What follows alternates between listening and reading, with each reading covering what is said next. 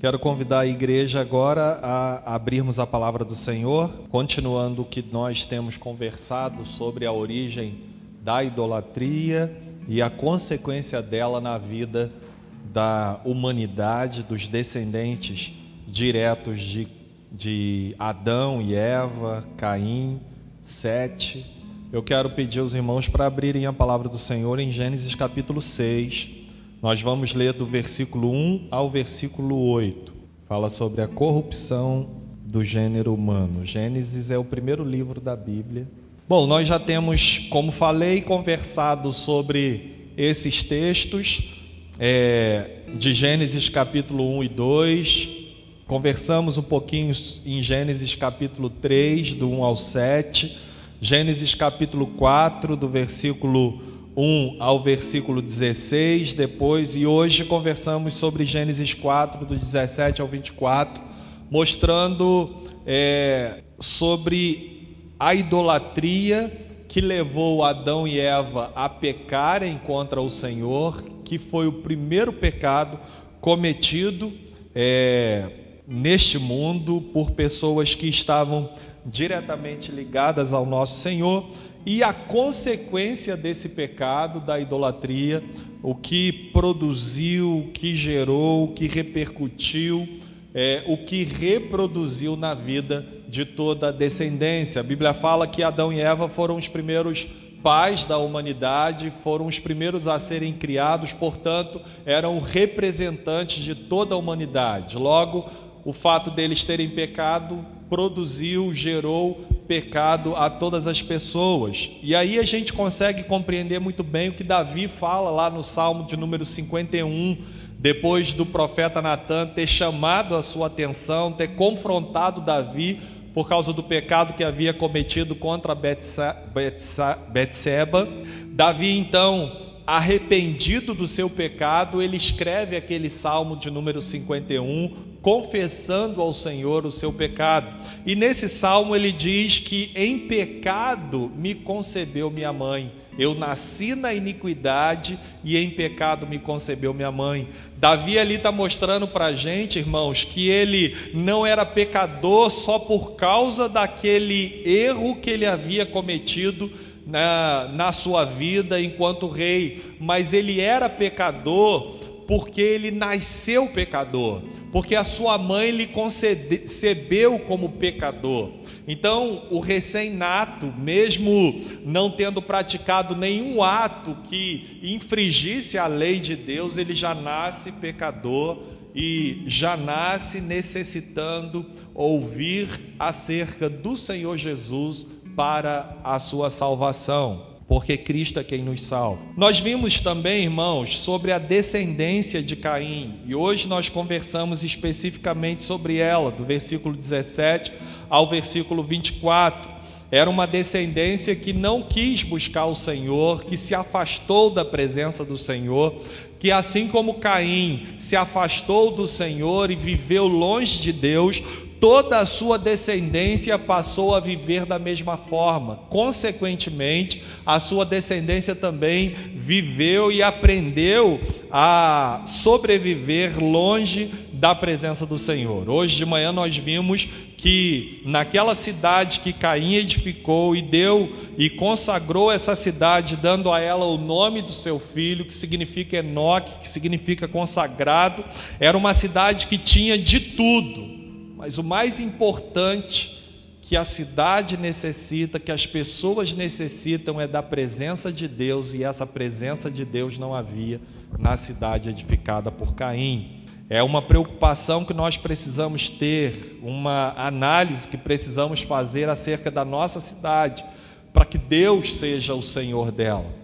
Agora, no capítulo 5, nós vemos então, irmãos, uma nova perspectiva, o versículo 26 do capítulo 4 diz para gente que a Sete nasceu-lhe também um filho, ao qual pôs o nome de Enos. Daí se começou a invocar o nome do Senhor.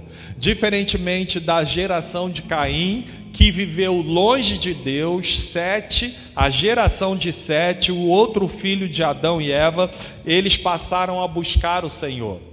Então foram duas gerações vivendo na mesma época, mas em caminhos distintos, em caminhos completamente diferentes um do outro. Um vivia de acordo com a sua vontade, fazendo o que bem entendia, vivia é, servindo aos seus ídolos, os ídolos que eles construíram no coração, como o próprio eu, como a necessidade do reconhecimento.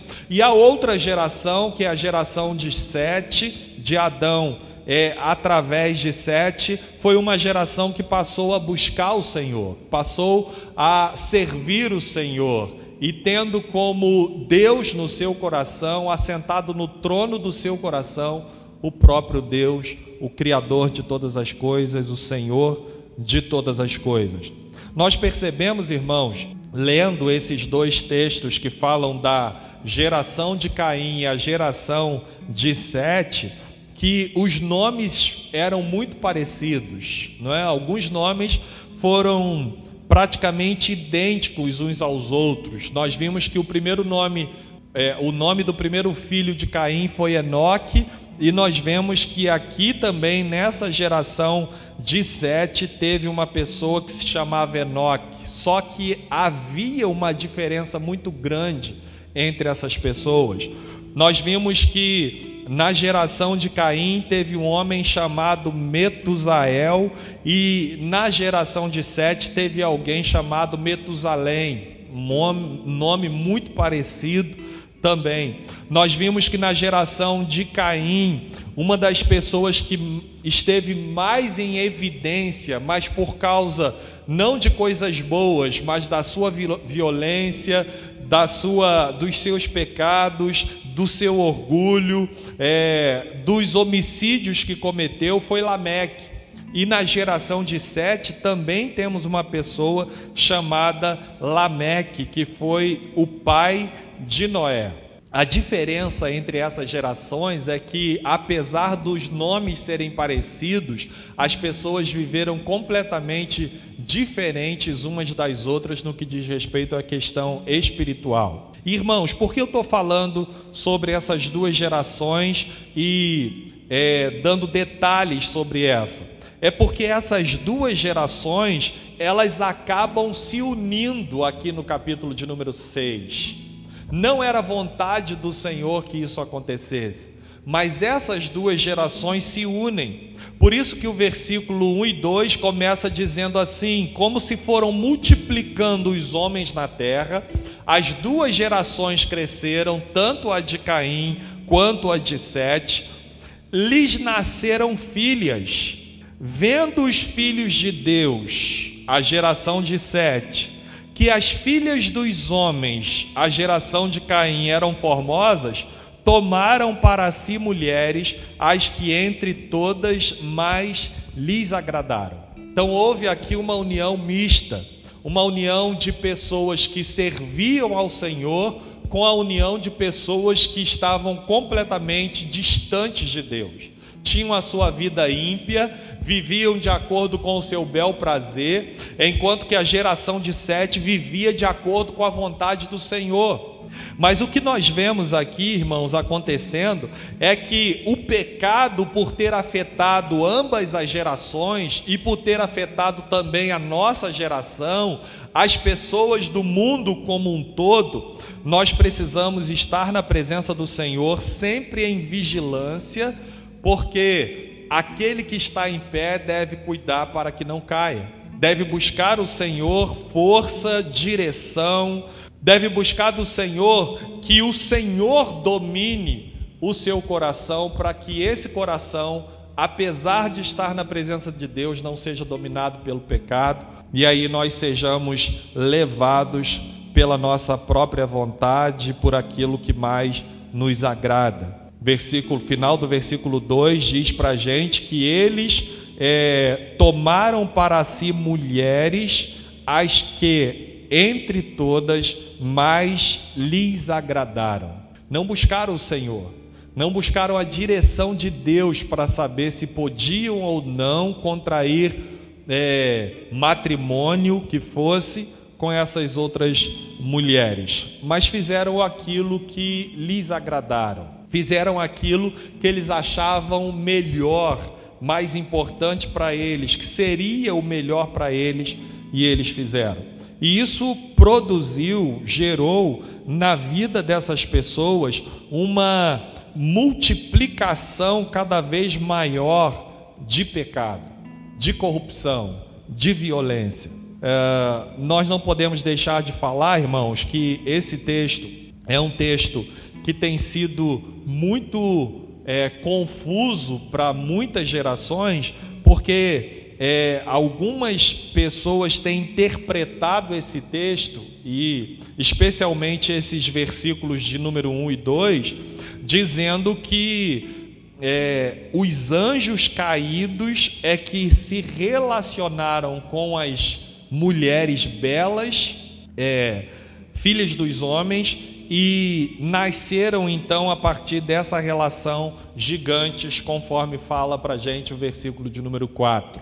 Tá? E, e também homens é, valentes, varões de renome na antiguidade, como diz o versículo 4. Mas esse é um pensamento que não encontra fundamentação bíblica nenhuma, porque seres celestiais, seres sem corpo, não poderiam se relacionar com seres humanos que possuem corpo. Isso em nenhum momento das Escrituras é dito ou apresentado para nós.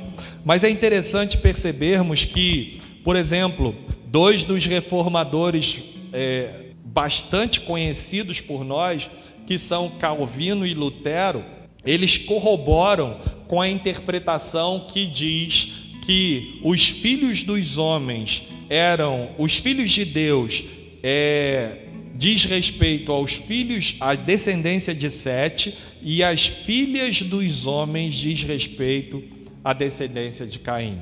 E isso traz para a gente muito mais clareza no texto, muito mais tranquilidade. O fato é, irmãos, que nesses dois primeiros versículos nós já aprendemos coisas importantes para a nossa vida. Primeiro, é o cuidado que precisamos ter como servos do Senhor, sobretudo aqueles que ainda não contraíram núpcias, de terem a atenção, o cuidado com a orientação do Senhor que diz acerca do jugo desigual. É um perigo é um cuidado, é uma atenção que nós precisamos ter para que não haja qualquer tipo de envolvimento que certamente irá produzir algumas é, questões é, difíceis, complicadas, conflitantes entre o casal nesse relacionamento. Mas principalmente aqui nós podemos entender aquilo que Tiago fala acerca do amor ao mundo. Principalmente nós podemos entender aquilo que João fala, também referindo-se acerca do amor ao mundo. Essa união mista que houve aqui, essa união entre os filhos de Deus e as filhas dos homens, também pode ser representada pelas questões espirituais que Tiago e João falam acerca do amor que muitas pessoas têm pelo mundo. E isso é idolatria. Porque as partes da idolatria, as partes que compõem a idolatria, é confiança, amor e obediência. E as pessoas que passam a amar o mundo, eles já passaram anteriormente a confiar no mundo, a confiar na sociedade, a confiar nas coisas que o mundo apresenta e então passaram a amar. E quando passam a amar, consequentemente ou é, imediatamente passam a obedecer, a viver de acordo com o que o mundo apresenta. E Tiago fala para a gente no capítulo 4, verso 4, dizendo assim: infiéis, infiéis, vocês não podem amar o mundo porque aquele que ama o mundo, o amor de Deus não está nele. João fala também claramente isso para a gente, lá em 1 João, no capítulo 2. Não sei se os irmãos podem estar abrindo o texto da palavra do Senhor, a partir do versículo 15. 1 João, capítulo 2, a partir do verso 15, a Bíblia fala para a gente assim: Não ameis o mundo nem as coisas que há no mundo. Se alguém amar o mundo, o amor do Pai não está nele. Porque tudo que há no mundo, a concupiscência da carne, a concupiscência dos olhos e a soberba da vida, não procede do Pai, mas procede do mundo. Ora, o mundo passa, bem como a sua concupiscência. Aquele, porém, que faz a vontade de Deus permanece eternamente. Aqueles homens, filhos de Deus, que eram os descendentes de Sete, não viveram segundo a vontade de Deus adquiriram núpcias, casaram, é, tomaram para si mulheres das que mais lhes agradaram. É, o texto, irmãos, aqui de Gênesis capítulo 6, do verso 1 ao 8, fala especificamente, tema principal é a corrupção do gênero humano. E não poderia ser diferente diante de tanto pecado que se multiplica nesse momento a reação de Deus, a ação do nosso Deus e maravilhoso Pai. O texto dos versículos 3 em diante diz para a gente então assim: Disse o Senhor: O meu espírito não agirá para sempre no homem, pois este é carnal, e os seus dias serão 120 anos.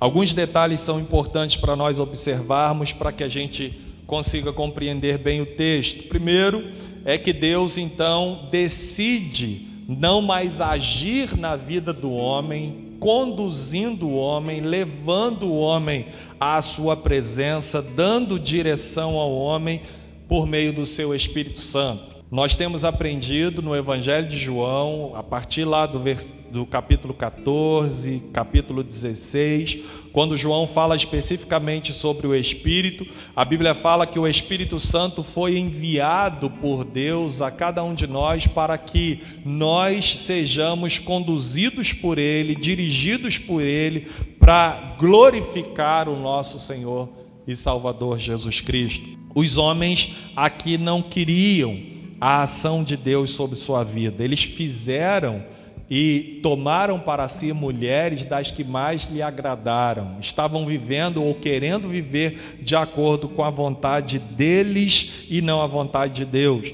E Deus diz que eles eram carnais, não só feito de carne, mas também pessoas entregues completamente à ação pecaminosa, à ação é, de pecado que os afastava da presença de Deus. Por isso, então, Deus começa punindo o homem, dizendo que o tempo de vida que restava para eles era de 120 anos. Isso aqui não é a diminuição da idade da humanidade naquela época, porque quando a gente lê aqui o capítulo 5, a gente vê que os homens viviam mais de 900 anos, quase mil anos, não é? O homem que viveu mais tempo na terra, segundo a palavra de Deus, versículo 27, foi Metusalém, que viveu 969 anos e depois morreu. O que Deus está falando aqui no versículo de número 3, 120 é, anos, é, possivelmente fosse ao tempo em que Deus é, puniria toda a humanidade com o dilúvio. Ou seja, esses 120 anos não foram de. É, não foi a diminuição da idade das pessoas que passaram a nascer e ao invés de viver 900 anos passaram a viver apenas 120 anos. Não. Mas o tempo aqui foi que Deus deu de oportunidade para aquelas pessoas antes que Deus mandasse o dilúvio sobre a terra. Então foi o tempo que Noé levou, mais ou menos de 100 anos, mais ou menos esse tempo que Noé leva para construir a arca. E foi esse tempo como uma oportunidade de Deus para a humanidade da época. O Senhor Jesus, ele fala sobre isso aqui no seu evangelho.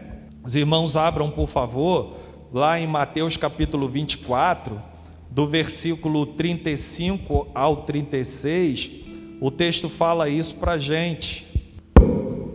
Desculpa, 37 e 38. O texto começa dizendo assim, Mateus 24, 37, 38.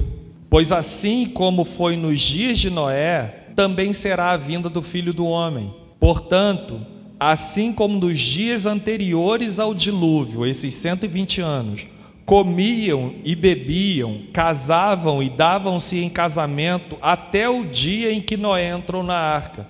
E não perceberam, senão quando veio o dilúvio e os levou a todos. Assim também será a vinda do Filho do Homem.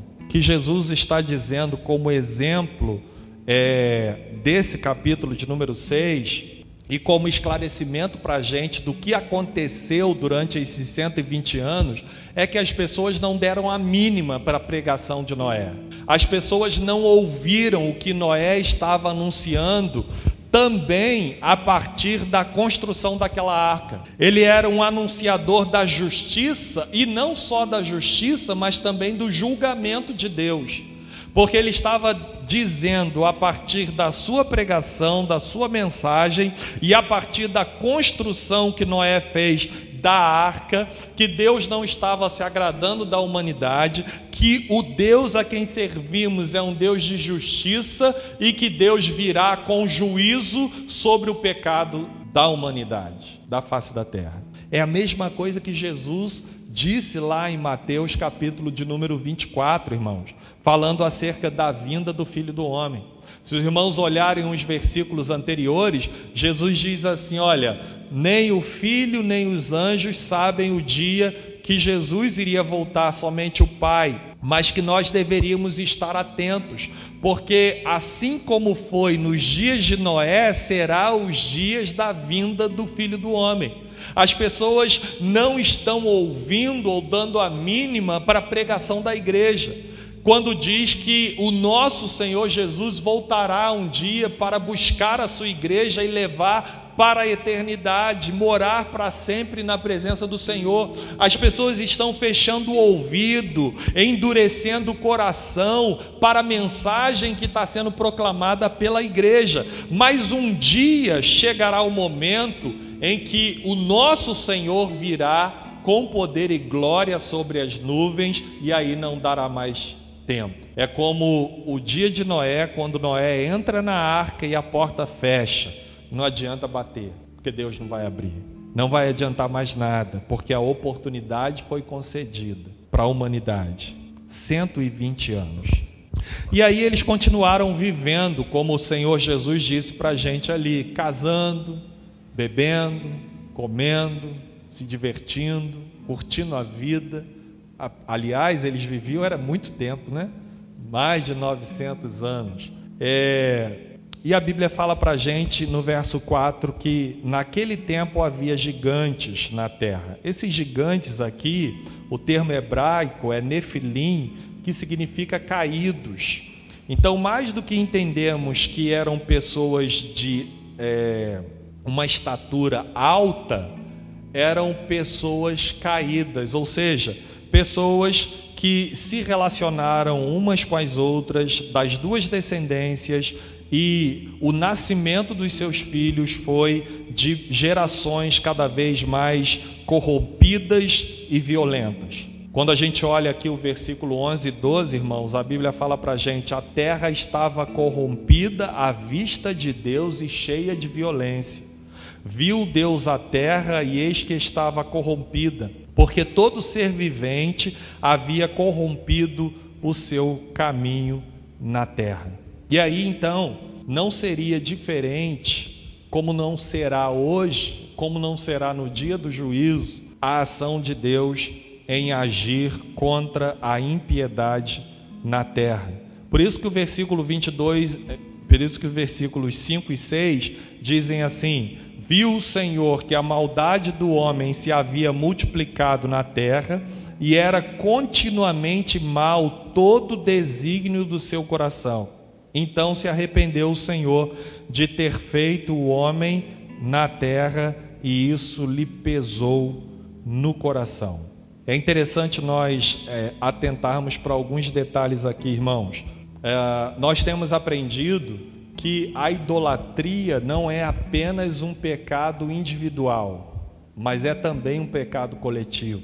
É um pecado que atinge não só a vida da pessoa individualmente falando, mas também é replicado para a sociedade. Como a gente viu aqui, Caim era uma pessoa que tinha como ídolo no seu coração o próprio eu. Lameque era uma pessoa que tinha como ídolo do seu coração a necessidade de satisfazer com o reconhecimento da sua família e da sociedade que ele era um homem extremamente violento e queria estar em evidência. Enoque, o descendente primeiro de Caim, ali, o primogênito de Caim, segundo o texto que lemos, era consagrado, o termo Enoque significa consagrado, e nós não sabemos consagrado a quem, consagrado a quê, mas a única coisa que nós podemos conjecturar diante de tudo que vemos é que jamais ele foi consagrado ao nosso Senhor. E as coisas acontecem da mesma forma hoje em dia, porque o ídolo no coração das pessoas permanece, nós temos aprendido que a idolatria é um pecado permanente na existência humana. Nós precisaremos e estaremos lidando com esse pecado durante toda a nossa vida. Precisamos estar enfrentando esse pecado, precisamos estar buscando o Senhor em comunhão com o Senhor, para que Deus seja sempre o Senhor em nosso coração e nenhum outro ídolo ocupe o lugar de Deus no nosso coração para que é, o ídolo dos nossos corações não se multiplique na sociedade, como a sociedade foi afetada aqui na época de Noé. Viu o Senhor que a maldade do homem se havia multiplicado na terra e que era continuamente mal todo o desígnio do seu coração. Isso permanece até hoje. O apóstolo Paulo fala que todos pecaram e carecem da glória de Deus. Que o salário do pecado é a morte, mas o dom gratuito de Deus é a vida eterna em Cristo Jesus, o nosso Senhor. Então a maldade permanece e ela vai se multiplicando cada vez mais. Que nós precisamos entender é que é mal todo o desígnio do coração do homem, mas que Deus enviou o seu filho Jesus para nos resgatar desse pecado e nos livrar da condenação do pecado que afetou toda a humanidade. Mas um outro ponto também importante de nós observarmos é que causa muita confusão também na cabeça das pessoas o termo usado aqui como arrependimento de Deus. Então se arrependeu o Senhor de ter feito o homem na terra, e isso lhe pesou no coração. A Bíblia é muito clara, muito tranquila quando diz que Deus não é homem para que minta e nem filho do homem para que se arrependa. O que acontece aqui, irmãos, é um momento de pesar no coração do nosso Deus. É um momento onde o Deus imutável não poderia deixar de agir exatamente por causa da sua imutabilidade. Não é que Deus estava se arrependendo porque ele se enganou no momento em que fez o homem, é, ele fez errado, ele fez de uma forma errada, não, porque quando no momento da criação o homem foi feito, a Bíblia fala no sexto dia que viu Deus que isso era muito bom, ainda dá essa ênfase, muito bom, ou seja, toda a criação de Deus foi feita de acordo com a perfeição que há no nosso Deus, no nosso Senhor. O que o texto está trazendo para a gente aqui de informação, irmãos, é que o fato de Deus ser um ser imutável, Deus não muda. Tiago fala isso para a gente: não há mutabilidade em Deus, o Pai das luzes, de quem não há mudança, em quem não há mudança e nem sombra de variação, Tiago chega a dizer. O que o texto está trazendo para a gente é a informação de que Deus havia é, prometido abençoar o homem, mas o fato dele ser imutável faz com que Deus reaja com justiça com disciplina, com punição diante do pecado.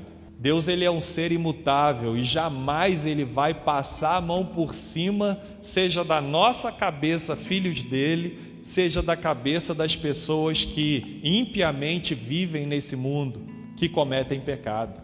Jamais Deus deixará de punir o pecado, exatamente porque Ele é um ser imutável. O que acontece aqui é que o texto diz que Deus se arrepende de ter feito o homem porque isso causou pesar, causou tristeza no seu coração. Lembram quando o apóstolo Paulo escreve lá em Efésios, capítulo 4, verso 30, se não estou enganado, que ele diz: Não entristeçais o Espírito de Deus. Deus aqui se entristeceu, sentiu pesar no coração.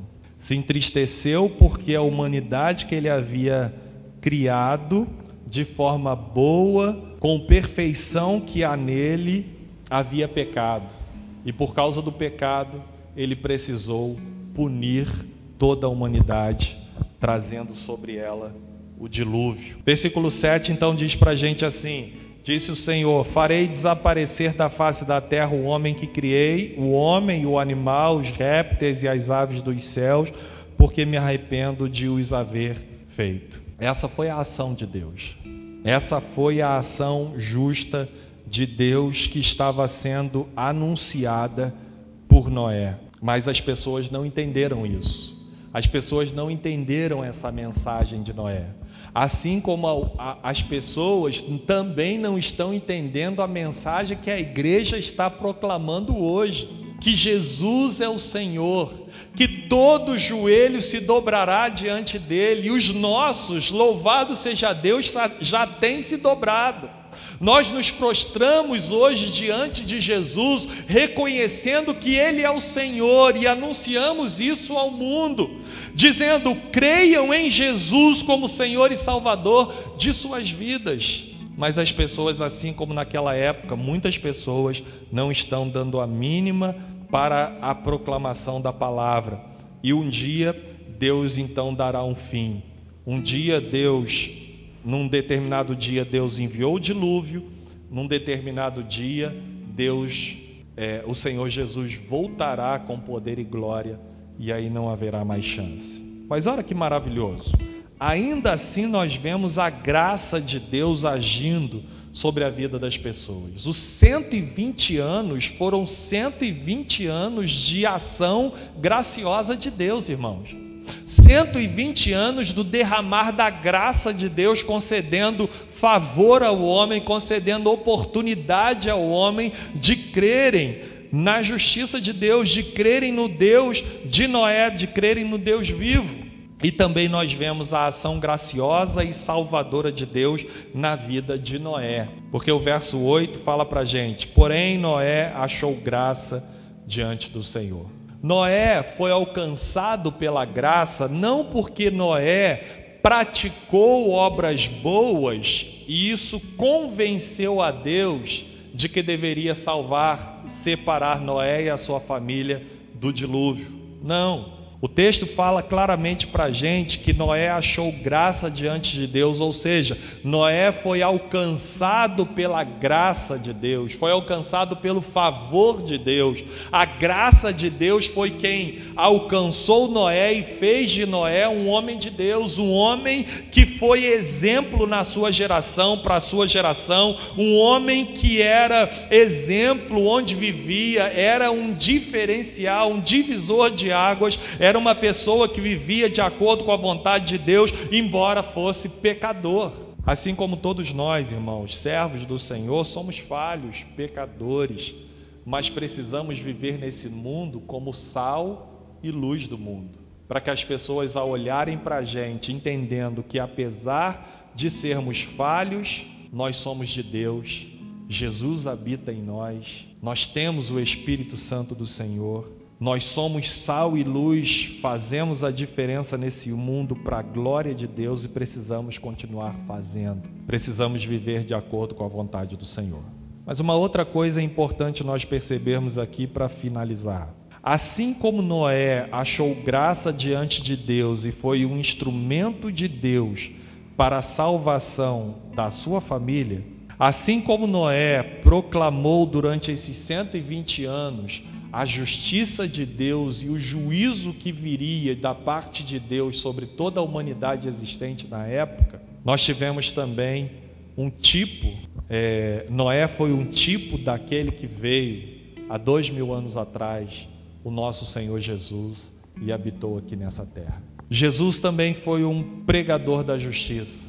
E Jesus também, assim como nós vimos, anunciou que um dia ele voltará só que não voltará mais como Deus gracioso e misericordioso, mas voltará para juízo, voltará para julgar. Não haverá misericórdia no dia do juízo. Ele virá para julgar. E agora ele veio para salvar. E a oportunidade está escancarada para as pessoas que ouvem a palavra crerem no Senhor Jesus Cristo. Assim como acontece nos dias de Noé. Noé foi um pregador da justiça e que foi salvo por Deus, ele e toda a sua família, e que entrou na arca e foi livre do juízo de Deus. O Senhor Jesus foi quem veio e, com a sua própria vida, é, deu a sua própria vida na cruz em nosso lugar e em nosso favor e proclamou vida a cada um de nós, com o seu ato da morte na cruz. Nós precisamos, assim como Noé, assim como nosso Senhor, anunciando que apesar do pecado ter causado mal a toda a humanidade, que apesar da maldade do homem estar se multiplicando sobre a terra, há solução. Jesus é a solução. Naquela época, Noé era a solução de Deus para aquela humanidade. Hoje, nós temos entendido que Jesus é a solução de Deus para toda a humanidade, assim como para nós. Nós precisamos continuar anunciando esse evangelho e mostrando para as pessoas que o pecado da idolatria, ele se multiplica e ele se estende atingindo cada vez mais a humanidade. Mas o Deus a quem servimos, o Deus que é o autor da salvação, o Deus que é digno de se assentar no trono que a ele é devido no nosso coração, Ele está em nosso meio e Ele quer salvar e Ele pode salvar. Louvado seja o nome do Senhor. Que nós continuemos anunciando essa palavra.